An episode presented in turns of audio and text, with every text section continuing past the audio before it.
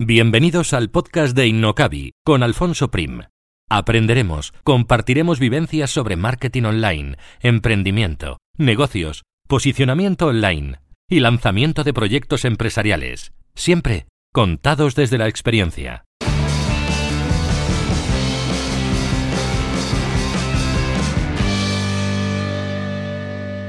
Y antes de pasar al contenido principal de hoy, un mensaje del patrocinador de este episodio, Mailing Ya, una agencia especializada en email marketing para e-commerce que te ayudará a aumentar ventas y fidelizar clientes gracias al email marketing. Además, si te registras en su newsletter recibirás ejemplos, casos prácticos y estrategias para mejorar las newsletters de tu tienda online mailingya.com para diseñar, gestionar y delegar el email marketing de tu e-commerce. En las notas de este programa encontrarás el link para poder acceder a su web y registrarte en su newsletter. Y ahora sí que ya pasamos al contenido de hoy. Un saludo.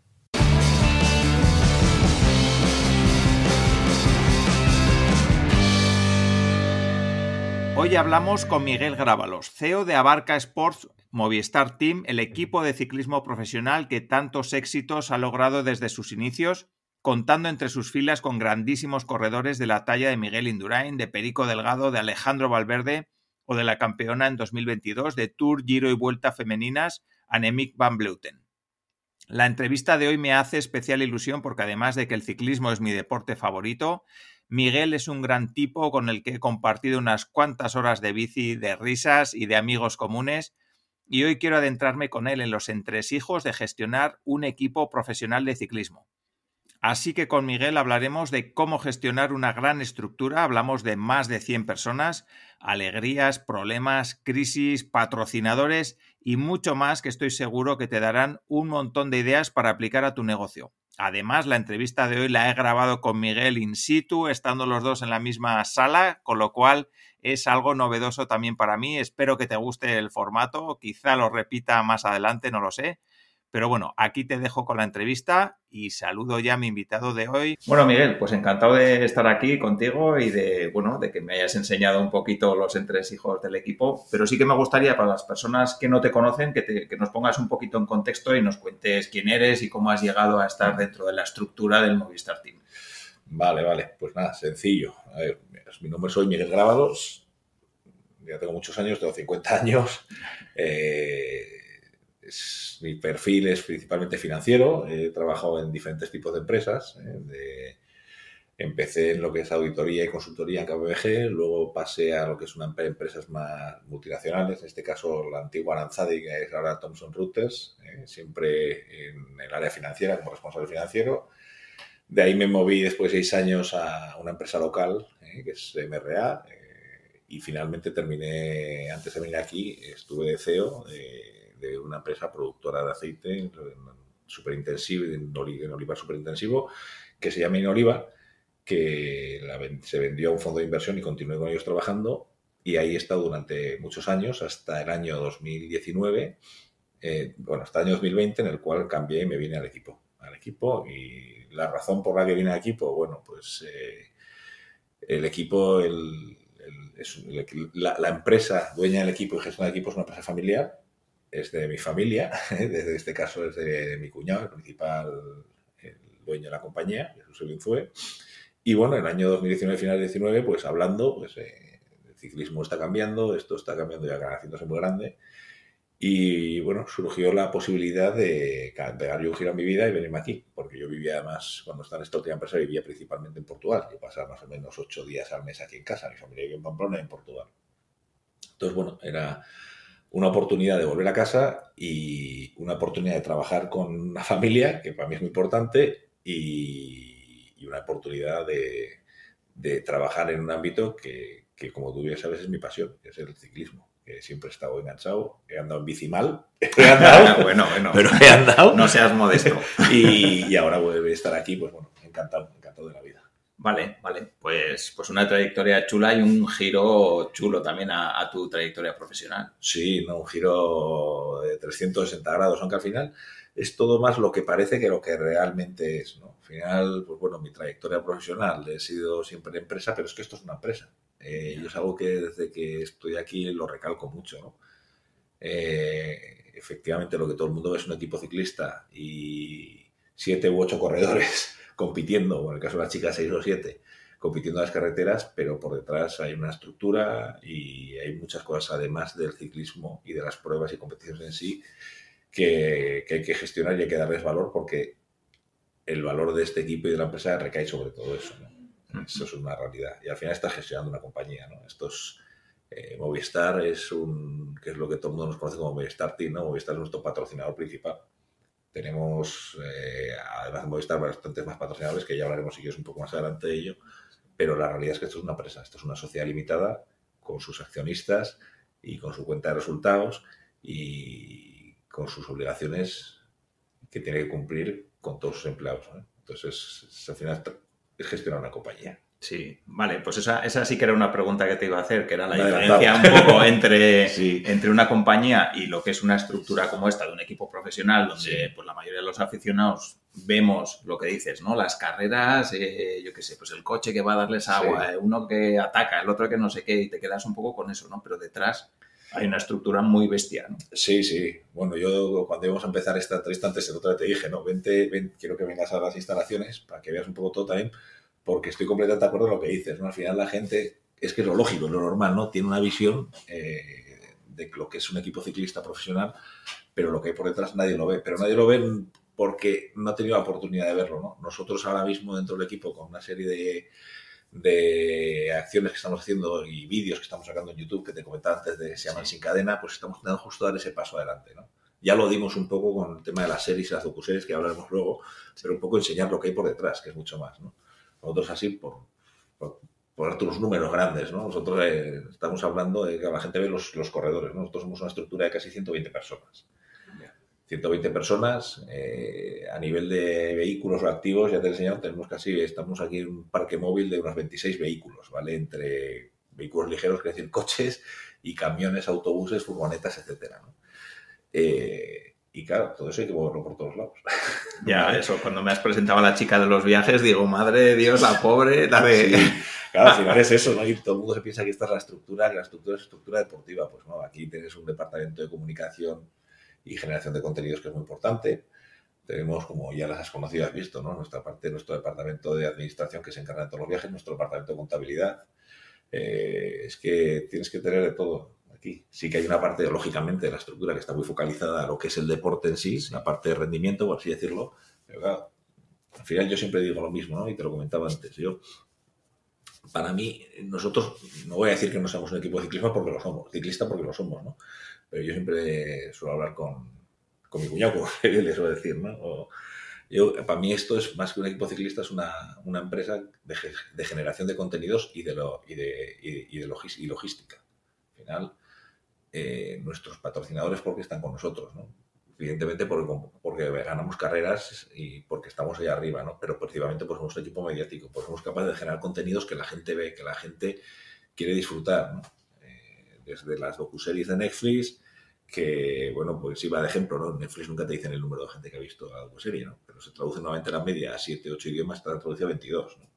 Los vídeos de Sin Cadena, lo que te he contado de de las apariciones en las televisiones, lo que te he contado en las redes sociales, al final tienes que crearte un contenido que sea atractivo para que la gente lo vea, se enganche al ciclismo y que tus patrocinadores en las valoraciones que hacen de su retorno pues estén contentos. Por tanto, esa parte es muy importante. Y luego está la parte logística, que es, tienes, nosotros ahora mismo, hoy has venido aquí y te contaba, ¿no? Tenemos los dos equipos, chicos y chicas, funcionando, ¿vale? Están los chicos y chicas han ido ahora para Strade Bianche, a Italia, para luego los chicos empalman con lo que es Terreno Adriático y luego Milan-San Remo, Milan, Milan Turín y Milan-San Remo. Por otro lado, otro equipo de chicos hoy sale para París-Niza. Las chicas, que he dicho que están en terreno pero luego esas chicas van a subir a, las clásicas belgas y luego todos van, van a ir subiendo poco a poco. Es decir, al final, ahora mismo tenemos por ahí pululando en 70 personas en diferentes sitios de Europa y bueno, se hay que gestionarlo. Y hace dos días veníamos de tener un equipo en Australia, otro en Argentina Luego ya vinieron uno para UAE, uno para Arabia Saudita, mientras que empezamos Gran Camino y Almería. Es decir, es, esa logística es compleja y es una parte clave, porque si no la gestionas correctamente es clave cómo mueves todo eso. Claro, luego esos camiones hay que conducirlos, los autobuses hay que conducirlos, los coches hay que conducirlos y luego... Efectivamente. Porque ciclistas, ¿cuántos tenéis? Porque la gente se ponga un poco en, pues, en situación. Nosotros ahora mismo la estructura tenemos eh, un total de, vamos a hablar de 55 ciclistas, ¿vale? El equipo masculino, eh, World Tour, eh, Movistar, tiene 30 ciclistas. El equipo femenino World Tour son 15. Y luego tenemos 10 ciclistas del equipo de ciclismo virtual, ¿vale? Que es el que compite en la, en la Liga Mundial de Swift. Y esos son 10 personas, 5 chicos y 5 chicas. O sea, al final estamos hablando de una estructura de ciclistas de 55 ciclistas. Joder, es que es una animalada. y luego eso, de 55 a los 120 personas que, pues, mecánicos... Claro, estás hablando de mecánicos, masajistas... es que la estructura, los, los, equipos ciclistas han crecido mucho, ¿no? Antes hablabas mecánicos, ciclistas, masajistas y médicos. Ahora estás hablando mecánicos, masajistas, médicos. Nosotros tenemos cuatro doctores, nutricionistas, eh, cocineros, que tenemos tres cocineros. Eh, luego tiras a la parte ya más de entrenadores, que los entrenadores son propios, están, están vinculados al equipo. Eh, yo qué sé, osteópatas, fisioterapeutas. Ya. viva sumando, aparte de lo que te digo, ¿no? De la, gente de comunicación, gente de administración, gente de financiero. Es, que es suma y sigue, suma y sigue, suma y sigue, ¿no? Y cada vez esto va más, ¿no? la tecnificación del ciclismo está llevando a que cada vez sea más requerida más, más recursos para ello. Entonces, es agrandar la bola, pero porque es necesario. Sí. Vale, cuéntanos un poquito tu parte. ¿En qué consiste, digamos, la persona que gestiona todo esto, el CEO de, lo que es Abarca Sports, que es la, empresa matriz, digamos, ¿no? Y luego los patrocinadores, pues son Movistar, lo que comentábamos antes, pero la empresa es Abarca Sports. Exacto. Como os decía al final, sí que esto es una empresa, esto es una empresa. Hay un equipo ciclista y hay una serie de, de personas que se encargan de la parte deportiva, ¿no? Pero es una empresa y tiene muchas más cosas alrededor, aparte de lo que es la gestión global de todo. Yo en la parte de lo que es deportiva per se no, no entro. Ahí están, en el caso de la parte femenina está mi sobrino Sebastián, que es el que lleva todo el tema del equipo femenino. En la parte masculina pues está mi cuñado Eusebio también con la gente que tiene rendimiento como Pachivila y el resto de directores de Chente hasta Max Sician, etcétera, que son un poco lo que llevan esa parte, lo que es la deportiva, de seleccionar qué corredor va a cada sitio, etcétera. Pero luego, claro, a partir de, a partir de eso, por detrás está todo lo que es la gestión y manejo de la gente, a dónde va cada uno, cómo va cada uno. Aparte de lo que es gestionar una empresa en sí, aquí hay que gestionar continuamente a tus patrocinadores, que al final nosotros somos una empresa que nuestros clientes son nuestros patrocinadores. Entonces, el trabajo del responsable del equipo, en este caso de mi figura, pues eh, es, un, un trabajo del cual es ver la empresa desde arriba y saber eh, y poder gestionar a cada uno correctamente y todas las, y todas las responsabilidades que se van generando es clave. Y la parte, una parte muy importante es la gestión y, la gestión y contacto también con los propios patrocinadores. Eso es muy, muy, importante. Oye, y a nivel de patrocinadores, porque algo que a mí me parece curioso, ¿no? O quizá que diferencia un poco lo que es una empresa como puede ser un equipo profesional de ciclismo o de cualquier otro deporte respecto a una empresa eh, tradicional, digamos, es un poco saber, ¿no? Que hay patrocinios que se acaban en un determinado momento, ¿no? Y eso al final tiene que generar cierto estrés. No, por supuesto. Al final, a ver, la realidad de esto es que nosotros Aquí, y eso siempre me lo decía mi cuñado, ¿no? Y tiene toda razón, y te das cuenta. Nosotros somos una empresa que tiene tres años de vida, que es el más o menos los contratos con los grandes patrocinadores o patrocinios se hacen por un periodo de dos, tres años. Porque al tercer año tienes, normalmente ya no al tercero, al segundo tienes que tener claro que ya vas a negociar el siguiente, ¿no? Entonces, eh, evidentemente eso te genera siempre un, un estrés porque estás, no te voy a hacer al límite, pero siempre tienes que buscarte las castañas. Dicho todo esto, también tengo que decir que somos afortunados en este equipo. En este equipo llevamos ya eh, en el World Tour, creo que son ya 44 temporadas, ¿vale? Realmente el equipo tiene ya 50 años, ¿eh? porque lo fundó mi cuñado Eusebio ya en el año, 78, creo que fue antes, ¿no? 74, por ahí. entonces, pero bueno, hasta el 80 ya no, fue equipo profesional. Y, durante todos esos años de equipo profesional, la realidad es que hemos tenido cinco, cinco grandes patrocinadores. Han estado Reinos, que fue el inicial, luego entró Banesto, después de Banesto estuvo Isles Balears, que es de PAN, y finalmente Movistar, con el que llevamos 13 años. Lo que quiero decir con esto es que la fidelidad y la fidelización que hemos conseguido con nuestra patrocinador ha sido muy grande. ¿Por qué? Pues porque, bueno, al final nosotros han encontrado lo que estaban buscando. Y eso es clave. Ya estoy hablando del patrocinador principal, ¿no? Que eso te da mucha tranquilidad, el saber que, que esa continuidad ha durante todo este tiempo, ¿no? Pero bueno, si vas hablando de patrocinadores, eh, no te voy a decir secundarios, ¿no? Pero a segundo nivel, el caso de Canyon, que es nuestro segundo gran patrocinador, pues, nosotros llevamos ya casi 10 años. Entonces, lo que siempre hemos intentado y se ha intentado aquí en el equipo es conseguir un vínculo eh, con el patrocinador. O sea, no que sea un patrocinador. Yo siempre llamo no patrocinadores, sino llamo socios. Para mí son, son socios. Y tratarlos como tales. Y de esa manera es como conseguir ese vínculo y puedes llegar a conseguir esa llamémoslo tranquilidad, que realmente no existe, porque en cualquier momento se puede cortar, ¿no? Pero por lo menos tienes una seguridad que, no va a pasar algo de un día para otro que te puede romper la, baraja. Hmm. Y a nivel de gestión del día a día de los patrocinadores, bueno, los socios, vamos a llamarles, se meten en algo en el tema del equipo, en qué carreras hay que correr, en qué, no, sé, en resultados y las cosas, pues eh, yo que sé, tardan en llegar resultados o lo que sea. No, a ver, eh, la realidad es que nosotros en ese, en ese sentido, pues nuestros patrocinadores respetan totalmente las decisiones deportivas y lo que hace el equipo. Sí que es cierto que nosotros conocemos cuáles son las áreas de influencia y países o sitios en los cuales los patrocinadores tienen más interés. Por tanto, lógicamente, intentas cubrir esos espacios, pero porque es una obligación tuya, ¿vale? Intentas hacerlo. Eh, pero ellos no se meten en esa parte. En la parte deportiva no entran. Tema de si los resultados van bien, van mal, decirte, evidentemente si los resultados van bien, como en todos los sitios, si tú vendes mucho, todo el mundo está contento. En el momento que tienes un problema de que los resultados no van por el lado correcto y se ven afectadas otras líneas del negocio, como la parte de contenido, etcétera, pues lógicamente pues el patrocinador te dice, oye chico, esto como lo damos de vuelta, ¿no? Pero por lo general la realidad es que nos deja trabajar muy bien y tenemos mucha suerte con ellos, y sinceramente, con, todos no, no, tenemos queja ni mucho menos, que todo lo contrario. Sí. Vale, ya que hablamos de socios, eh, hemos mencionado un poco pues, la estructura que necesitáis, esas docuseries en Netflix y tal, vamos a hablar un poco del modelo de negocio. Eh, para que la gente que nos está escuchando, que no sabe de, de ciclismo ni de equipos de ciclismo, ni, pero que bueno, que pueden conocer qué es el ciclismo, que les gusta o que no. Sí, sí. Eh, cuéntanos un poquito cómo es el modelo de negocio de, pues esta empresa. El modelo de negocio de, un equipo de esta empresa y de un equipo ciclista profesional es, muy sencillo, ¿vale? Eh, porque a diferencia del fútbol o de otros deportes profesionales, eh, aquí no existe ni, el, la venta de entradas, lo que llaman el ticketing, ni los derechos de televisión, ni nada que se le parezca. Nosotros vivimos única y exclusivamente de lo que nuestros patrocinadores nos quieran dar, ¿vale? Eh, los derechos de televisión, que al final son el principal ingreso, yo creo que del fútbol y de la mayoría de los deportes, aquí quien los gestiona y quien se lo lleva son los organizadores, y de ahí los equipos no recibimos nada. Y entradas, lógicamente, no hay. Todo el mundo es un que por otro lado es la parte buena de este deporte, ¿no? Que hace que el deporte sea un deporte muy cercano a la gente, ¿no? Porque nosotros somos decir, ¿no? Somos un deporte y pasamos por la puerta de tu casa. Ya puede estar pegado, ¿no? Y encima no te cuesta dinero verlo, ¿no? Entonces, el, el, modelo de negocio está basado única y exclusivamente en la, en la aportación que tienen tus patrocinadores. Entonces, tú tienes que tener, los equipos lo que tenemos es una estructura de patrocinadores de diferentes niveles. Eh, en este caso, Telefón, lo que se llama el, el Tier 1, que es el nivel 1, eh, te voy a dar un resumen un poco de lo que es la, globalidad, ya no solamente nosotros, ¿no?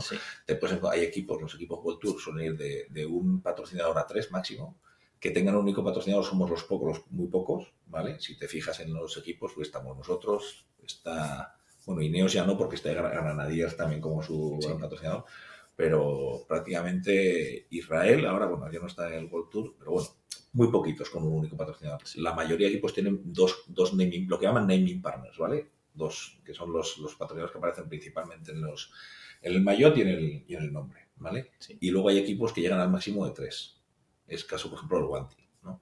Más de eso no suele haber, ¿por qué? Porque se pierde visibilidad. Todo eso está medido, ¿vale? Entonces, esos, por así decirlo, son eh, los, los, patrocinadores de nivel 1, que son los que más aportación hacen, y luego ya pasa a los, a los, a los patrocinadores de nivel 2. Por lo general, esos patrocinadores de nivel 2, en muchos casos, son patrocinadores que dan dinero y dan también eh, material, ¿no? Son muchas veces patrocinadores técnicos. En nuestro caso es así, hay otros casos que también tienen otro tipo de patrocinio, ¿vale? Y luego ya están los de nivel 3, que son patrocinadores que por lo general te, aportan bienes y material, ¿de acuerdo? Nosotros, en nuestra estructura personalidad, tenemos 34, ¿vale? la, gestión de eso también, ¿no? De 34 patrocinadores. Claro, porque al final en, esta, en este negocio, ya te he enseñado, ¿no? Tienes desde desde el socio que te, que te provee las cremas, las cremas para, para, para, los corredores, hasta el que te está dando las bicicletas, que es el material principal para funcionar, pero el trato que tienes que dar a uno a otro es, tiene que ser el mismo, porque al final tú de, son dos productos que son esenciales y necesitas. ¿no? Eh, entonces, nosotros lo que intentamos es, por supuesto, al gran patrocinador eh, te focalizas y también tus obligaciones son diferentes, pero a la hora de prestar atención y darle y, y retornarle lo que te está pidiendo, tienes que poner tus recursos encima de la mesa y eso hay que saber gestionarlo.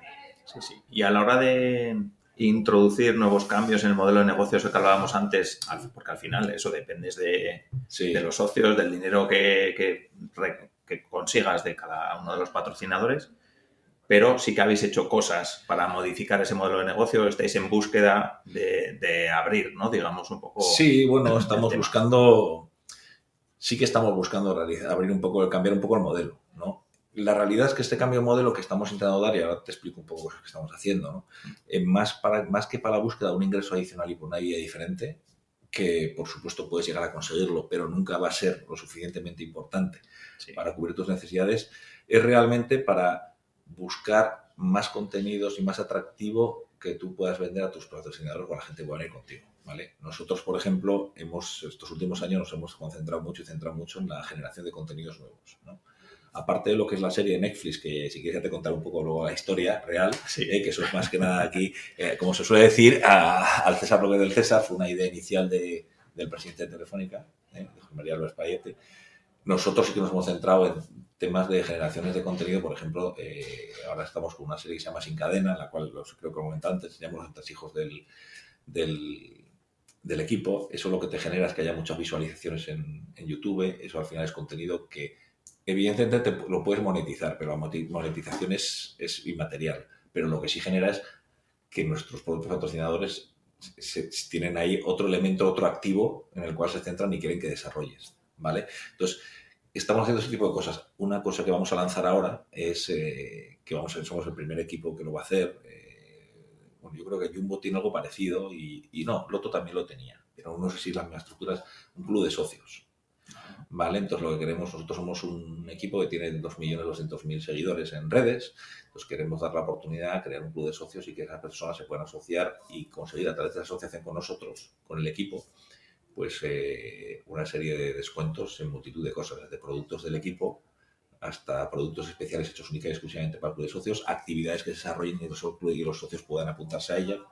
Y eso que es una, un atractivo y algo que generas para que tus seguidores se- estén más cercanos a ti, también es un activo para los patrocinadores. ¿Vale? Porque tú lo que haces es les abres canales de relación con personas. ¿vale? Al final, entonces, ese tipo de cosas son las que estamos intentando abrir y en las que nos estamos concentrando mucho. ¿eh? Qué guay. Sí, sí, sí. Cuéntanos un poco de la serie de Netflix y todo eso que sí, eh, que al final eso nos tienes que contar alguna anécdota, cosas entre hijos, luego te pediré más alguna anécdotilla de carrera, alguna cosa, Sí. pero sí, de la serie cuéntanos un poco porque para las personas que nos Sí. están viendo o escuchando que no conozcan, pues Sí. hay una serie en Netflix eh, de tres temporadas, si no recuerdo mal, Sí, ahora va a salir la cuarta. va a salir la cuarta. va a ser la cuarta. Y sí, es una serie, mira, la historia es, es curiosa. Eh, en el 2018, en el Tour de Francia, en la, en la por, por equipos que, que había en el Tour de Francia, pues fue a visitarnos el presidente de Telefónica, María López Payete, y siguió la crono desde el coche con, con Eusebio, pero ya no solo siguió la crono, sino vio un poco lo que es toda la organización y todo el lío que lleva el equipo. Y claro, Que tampoco se lo esperaba, que supongo. tampoco- no tenía ni idea. Claro. Entonces, de repente llegó ahí y se quedó sorprendido con, dijo, pero bueno, pero esto, también te digo una cosa, que cada vez que viene, el año pasado en el tour, estamos ahí, llegó y llegó también con algún otro directivo de Telefónica y decían, pero es que esto es de loco, decía, la logística de- es que esto es para enseñar, ¿no? Sí. Entonces, el día que él estuvo y dijo, jo, que me quedo impresionado, pero es que las cosas no solo hay, decía mi cuñado, no, las cosas no hay que hacerlas, las cosas también hay que contarlas, porque si no la gente no es consciente. Y de ahí fue donde surgió la idea por parte de Telefónica de empezar a generar un contenido para crear una docuserie para, para que la cogiera Netflix. Y ese es el comienzo. Se hizo la primera temporada, que fue la del 2019, que se publicó en 2020. Jo, y luego el éxito ha sido muy importante, como te decía antes, pues normalmente estas series se traducen a 7, 8 idiomas y tú te metes en Netflix, tiene traducción a unos 20 o 22 idiomas, creo. Y la verdad es que mucha gente del equipo como suelen decir, se han hecho más famosos por la serie que, como ciclistas, ¿no? Y, sí, sí, no ha sido un éxito importante y ha, aportado muchísimo. Esa es otra, aporta muchísimo para, para, el equipo, aporta muchísimo para nuestros patrocinadores, porque se ha dado una visibilidad tremenda a ellos y creo que el público ha conseguido tener delante suya por primera vez ver cómo funciona realmente un equipo ciclista. Porque lo que sí puedo asegurar es que en la, en la serie no hay nada, no hay nada preparado. O sea, nosotros estamos ahí con cámaras en los coches durante todas las etapas. Eh, tenemos un cámara que, es Adolfo García, que está siguiéndonos todo el día por todos lados y ahí no se prepara nada. No es lo que sale y, se publica. Y por eso también en la docuserie se ven algunas escenas que a lo mejor dices, joder, ¿cómo pueden sacar esto? Bueno, pues porque la realidad de, todo esto es enseñar la, lo que, la base de todo es enseñar la realidad que, que tiene el equipo. Y si empiezas a toquitear las cosas que entonces no las enseñarás nunca.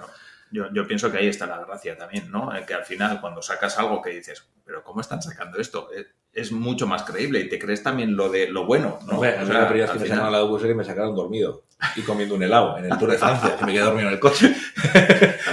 y, me decían, pero ¿cómo? Me dijeron, pero ¿cómo dejas que te haya ido? No, pues sí, pues chicos, la realidad que hay. No, claro, una etapa de siete horas, pues igual te da para echarte una cabeza. Me dio, me dio, me dio, me quedé, la verdad, me quedé traspuesto. Y como eso decir, decía mi madre, difunta madre, vergüenza para robar. y no, y eso ya ha tenido, ha tenido mucho éxito.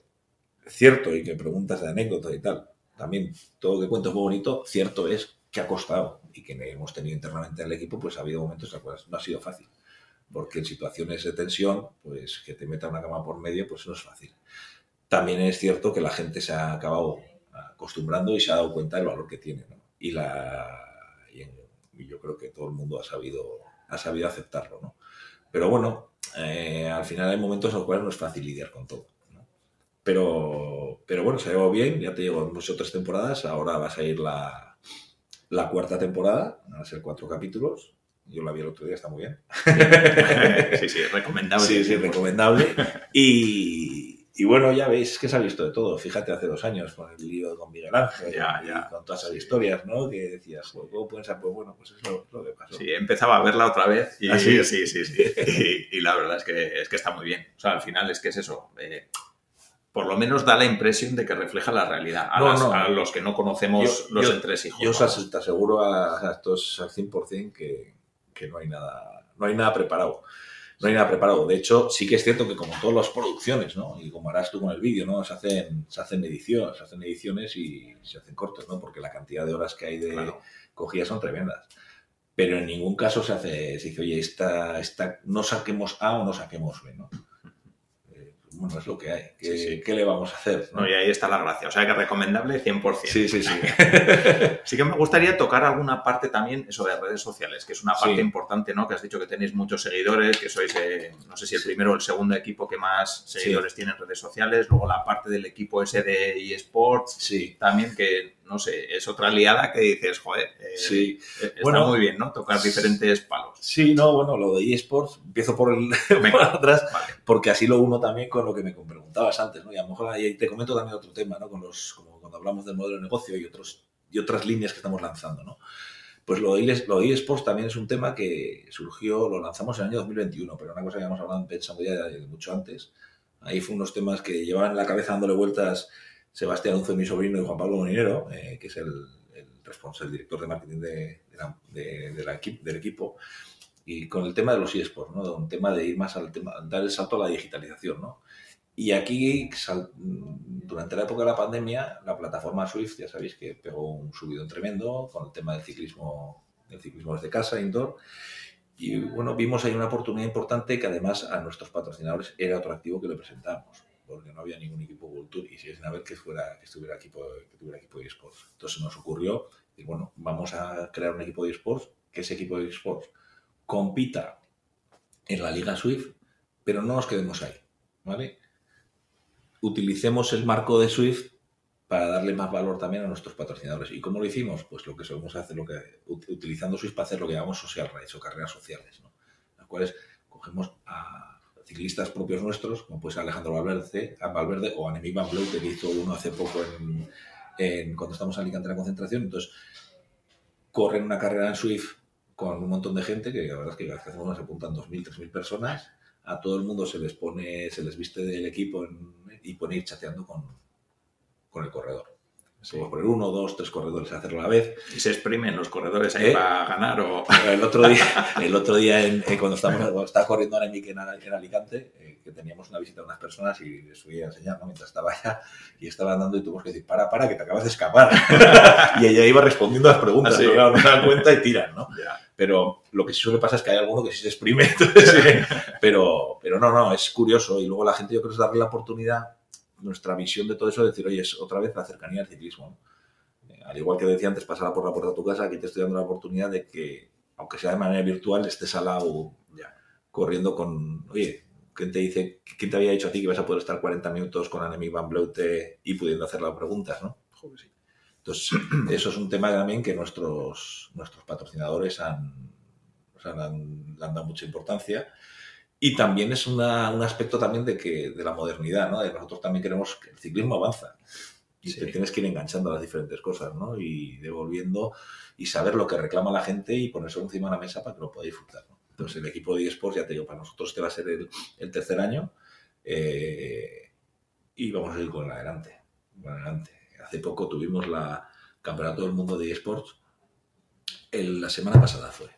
Eh, y lo que hicimos fue el llevar a los corredores españoles, los llevamos a Movistar Riders, que es la, la empresa que tiene del equipo suyo de, de, de, de bueno, más que de, más de eSport de juegos, ¿vale?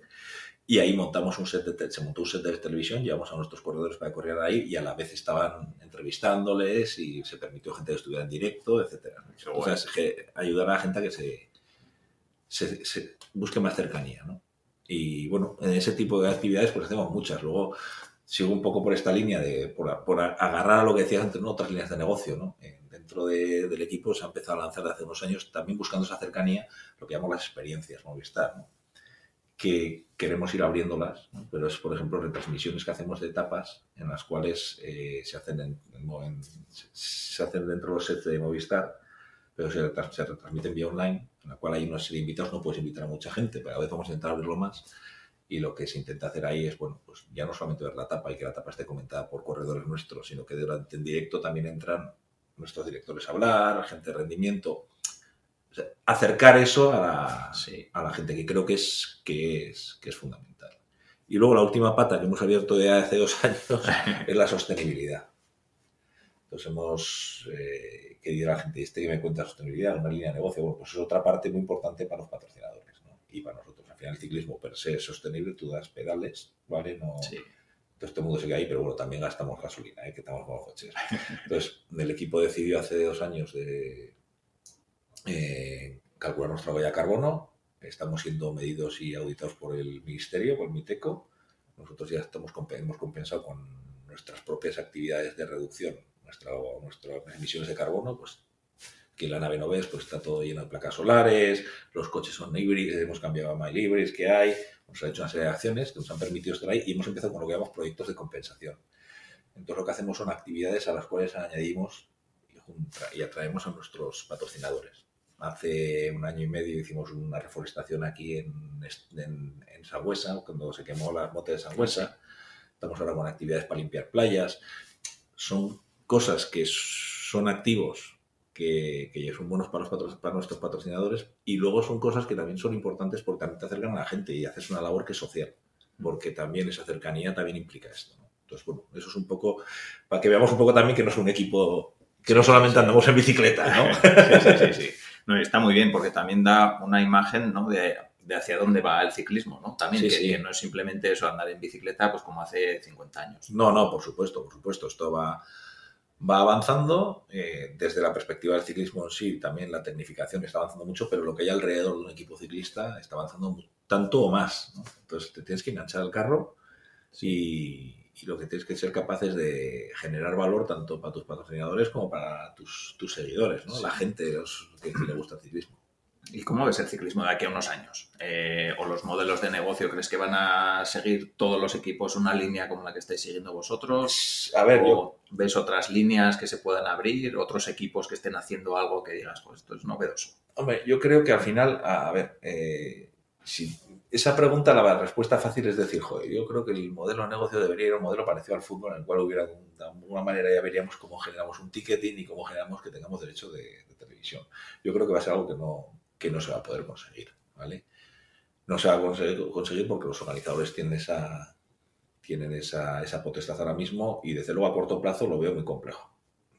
¿vale? Ya sabes que nunca se puede decir nunca, ¿no? Pero, pero así, así es. Hombre, igual esa desventaja es una ventaja también, como comentábamos antes, para vosotros, ¿no? A la hora de, llegar a más gente. Sí, eh, sí, y luego también, eh, también es cierta una cosa, que esa la... Eh, que entrase en la entrada de los, por ejemplo, los derechos de televisión y el incremento de los presupuestos a través de derechos de televisión genera un montón de dinero que podría entrar, pero a ver a dónde se dirige ese dinero, ¿no? Entonces es complicado, ¿no? Pero bueno, es, la realidad es que ese sería un modelo que todos dirían, joder, qué bien, lo tenemos, nos, resolvemos un montón, nos resuelve un montón de problemas. Yo creo que el ciclismo va a seguir, desde la perspectiva de modelo de negocio, la línea por la que vamos ahora y hemos marcado, eso va a ir creciendo. Al final, eh, es, es claro y evidente que somos generadores de contenido y que vamos a tener que estar esforzándonos y rebanándonos los sesos siempre para sacar y hacer y poner en marcha acciones que generen un contenido que sea atractivo para la gente. Y que la gente y tu seguidor esté contento y que la gente y tu seguidor vea en ti que le das no solamente las victorias, sino algo más. ¿no? Y el modelo de negocio tiene que ir por ahí, porque nosotros al fin y al cabo, vale, dependemos de nuestros patrocinadores, pero la realidad no es así. Dependemos económicamente, pero dependemos de que la gente esté enganchada. Entonces, el modelo de negocio va a ir siempre por cómo vamos a conseguir que esa gente esté. Que tenemos la suerte que que el fan del ciclismo es un tío, es, muy, es un personal, es muy, muy leal ¿no? y muy fiel. Pero eso no te puede, no te puede llevar a dormirte los laureles. ¿no? Tienes que seguir creando cosas. Entonces, todas las cosas que te he dicho yo que, que estamos en el proceso de crear, ¿no? o que hemos creado ya, pues creo que son importantes. Llevan un proceso de maduración, pero sí que la respuesta por parte de la gente está siendo muy positiva. ¿no? Y hacia ahí, hacia ahí es donde va el modelo de negocio del ciclismo, claramente. Y a nivel de fichajes y de corredores y tal, entiendo que eso también influye mucho, ¿no? Eh, ya que estamos dentro, ¿cómo se, no sé, cómo se elige a quién se va a fichar o a quién se puede fichar o a quién es fichable o a quién interesa más al equipo que venga, yo qué sé, pues por esto que dices también, ¿no? Al final gente mediática sí, y gente con carisma, pues también es interesante. No, por supuesto, por supuesto que tienes que tener gente con mediática, un carisma y que vaya a darte resultados, porque si los resultados, todo, dicho todo lo dicho, si eso no existe, se te cae todo el castillo, ¿no? Eh, bueno, en nuestro caso ahí tenemos a, dos, dos, las dos figuras claves a la hora de seleccionar quién, quién, quién puede ser, quién, qué ciclista, mujer o hombre, puede venir al equipo, o es interesante para el equipo, ahí son eh, Sebastián Nozue y Eusebio Eusebio, después de todos los años que, lleva aquí, pues, ya son unos cuantos. Ya son unos cuantos. Pues el ojo que tiene no lo tiene nadie y la verdad tengo que reconocer que en este caso mi sobrino Sebastián, tío, ha heredado de su padre, ha heredado de su padre todo y encima tiene la capacidad de poder desarrollarlo más. Entonces son gente, en caso de son, son gente que está, es obsesa del, ciclismo. Yo lo soy, pero él es más y sigue absolutamente a todos los corredores de, de todos los niveles. Y bueno, con estas premisas que hablamos, ¿no? del resultado deportivo, de la posibilidad de que te dé otro tipo de, te genera otro tipo de actividades o activos, ¿no? Eh, pues bueno, se va haciendo el, el, pool de las posibles de los posibles fichajes y evidentemente luego ya entro con el tema económico que eso que ahí dices tú este entonces vemos ahí hay que nivelar hay que nivelar todo hay que nivelar todo y esa es la manera de hacerlo, esa es la manera de hacerlo. pero se busca se buscan todos los aspectos ¿sí? Vale, sí que me gustaría que nos cuentes alguna anécdota o algo que te sorprendió cuando llegaste al equipo, algo que dijiste, guau, chaval, esto no me lo esperaba ni de coña, o yo qué sé, o ir a las carreras, que igual tampoco, bueno, tú sí habías ido a más carreras, pero yo qué sé, estar ya dentro del equipo, no sé, algo que, te sorprendiera. Bueno, a mí realmente, como dices, pues bueno, eh, las carreras, ir a las carreras y tal, tampoco me generó una, me sorprendió mucho porque ya había, pues, he tenido la santa fortuna de poder haber ido muchas anteriormente, haber ido en el coche y haber visto todo, ¿no? De hecho, el equipo ya me conocía mucha gente, ¿no? Entonces, esa parte de las carreras no me sorprendió mucho, me sorprendió muchísimo más lo que es la organización, la parte, lo que te ha sorprendido a ti. ¿eh? Sí. el, el, llegar que yo también lo había visto, porque yo a la nave aquí a las oficinas había venido un montón de veces. Claro, eh, yo sí conocía, había estado en las instalaciones, ya no en estas, sino en estas, había estado en las antiguas que teníamos en Orcoy, o sea que que he conocido todo esto desde hace muchos años, ¿no? Pero no es lo mismo eso que una vez que te quedas el paso adentro y ves, pues, oye, la organización, por ejemplo, los viajes, ¿no? Lo que conlleva la relación con los patrocinadores y las exigencias que tienen, ¿no? El tema de los contenidos, es una cosa que me, que sí que las, sabes, pero cuando te empiezas a hurgar y a meter temas y te das cuenta de lo que hay que ir haciendo, te das cuenta de lo que debes hacer y las, las posibilidades de hacer cosas nuevas y lo que la gente te exige. Pues ese tipo de cosas es lo que me sorprendió más. Es lo que más me sorprendió. Los seguidores. Eso, mira, eso sí que es una, Eso sí que me sorprendió. Porque nosotros, como te decía antes, nosotros se nos mide por a través de lo que llaman los informes Nielsen, ¿no? Que son, bueno, Nielsen, se puede llamar son Nielsen, en este caso digo Nielsen porque es una empresa que los hace, hay otras que lo hacen, ¿no?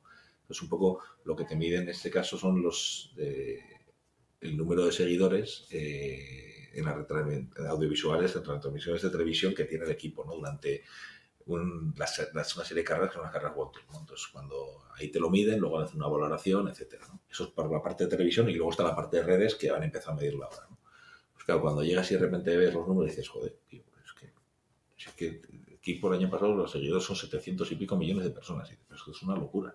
Te están viendo no sé cuántos países. Es decir, eso que ya te metes más en el detalle es cuando te das cuenta de la dimensión que tiene, la dimensión que tiene esto y, y hasta dónde llega. ¿vale? Yo muchas veces digo, y espero, espero que no escuche ninguno asesunista, que, yo lo soy, que yo lo soy, pero yo digo, en Navarra, por ejemplo, tenemos una suerte tremenda, tenemos un equipo pero que tenemos una suerte tremenda de tener un equipo como Movistar Team, porque el alcance que tiene a nivel mundial es mucho más grande, es, es tremendo. Y a nivel de instituciones y todo eso, eh, ¿se le saca partido a esto? O sea, ¿os ayudan, os promueven? No, no, en nuestro caso no. En nuestro caso no. Nosotros tenemos nuestros patrocinadores privados y, no, no, tenemos ningún tipo de... Evidentemente la relación es buenísima con las instituciones, ¿no? Eh, no hay ningún problema con ellas, solo faltaba, ¿no? Y yo creo que ellos son nosotros somos en este caso muy navarros y, nos gusta promover Navarra y ellos son conscientes de lo que hacemos, entonces la relación perfecta, pero no tenemos desde la perspectiva económica, no, pero no por nada, simplemente porque nosotros hemos guiado siempre por el camino más, por el camino es el tema más, más privado y punto, no hay nada, nada que decir. Sí, sí. Vale, vale, pues perfecto. Vamos, eh, yo creo que, bueno, no sé si hay alguna cosa más que me haya dejado que sea interesante que quieras comentar. No sé, no sé, con el rollo que te he metido, porque me pongo a hablar y no paro. yo, tan a gusto. Sí, sí. te, he dicho antes que para mí es la primera vez que hago una, una cosa de estas, que no lo he hecho nunca, pero... No, pero bien, bien, bien, bien. No, ha estado, estado muy cómodo, la verdad. Si vale, alguna otra pues cosa. Te voy a pedir una cosa que pido a todas las personas que vienen al podcast, que es que me recomiendes algún contenido interesante, algo no sé, que tenga que ver con el ciclismo o no, lo que tú quieras. Vale, mira, pues eh, lo que te voy a recomendar a ti, aunque tú ya, estás, ya estás metido en ello, pero a otros que hay un, hay un, blog que es un amigo nuestro común, que es Javier Iberri, Willow, que es el, es el blog del ultrafondista, ¿no? Sí. Pues yo creo que merece mucho la pena, si tenéis oportunidad, el, el meteros y ir leyendo sus historias que son muy curiosas porque te habla de sus historias en, la bici y fuera de la bici. Y te habla no solamente de la suya, sino también la de sus amigos y lo que hemos hecho algunos y otros. Y entonces es muy, es muy entretenido. Y luego, como libro, pues mira, yo eh, hay una, un libro que sí que creo que hay que leerlo porque hay una persona que es el hermano de mi cuñado, que es Juan Carlos Unzué, que bueno, tiene, tiene la enfermedad Lela y él ha decidido desde que la que se diagnosticaron, el cambiar y focalizar su vida, intentar ayudar a la gente que está en esa situación y darle visibilidad a la enfermedad. Y escribió un libro sobre su, su vida, ¿eh? Eh, hace, lo publicó hace un año y medio, ¿eh?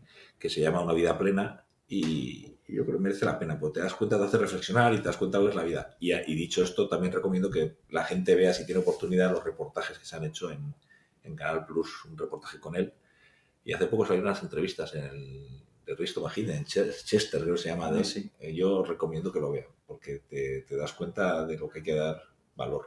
Sí, sí, que no nos damos cuenta ninguno. yo soy el primero. ¿eh? Sí, sí, no, y cualquiera. Yo, por decir una otra, esto, a, mi hermana la acaban de operar de hernias y lo mismo. Está hecho polvo el tío y dice, bueno, no sabemos lo que tenemos cuando estamos bien, hasta que tenemos salud, hasta que pues, te, das cuenta que te falta algo. Sí, sí, pues esos dos yo creo que ahí es donde lo que recomendaría. ¿eh? Vale. Vale, pues perfecto. Y ahora sí que ya las personas que quieran saber más del equipo, de Movistar, de ti, ¿dónde, dónde os pueden encontrar?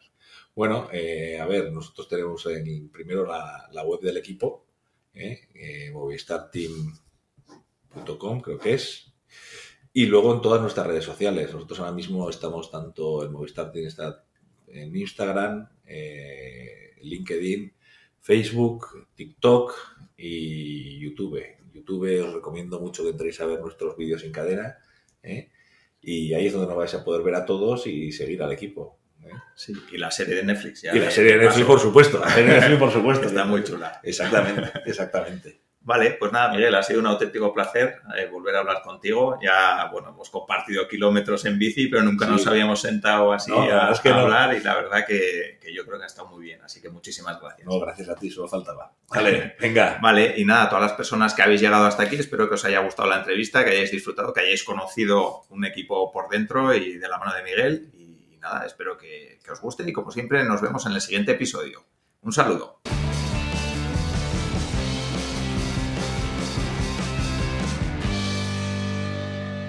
Muchas gracias por haber llegado hasta aquí. Espero que este episodio te haya gustado y sobre todo que te aporte herramientas, estrategias y casos prácticos para poder aplicar a tu negocio o a tu idea de negocio.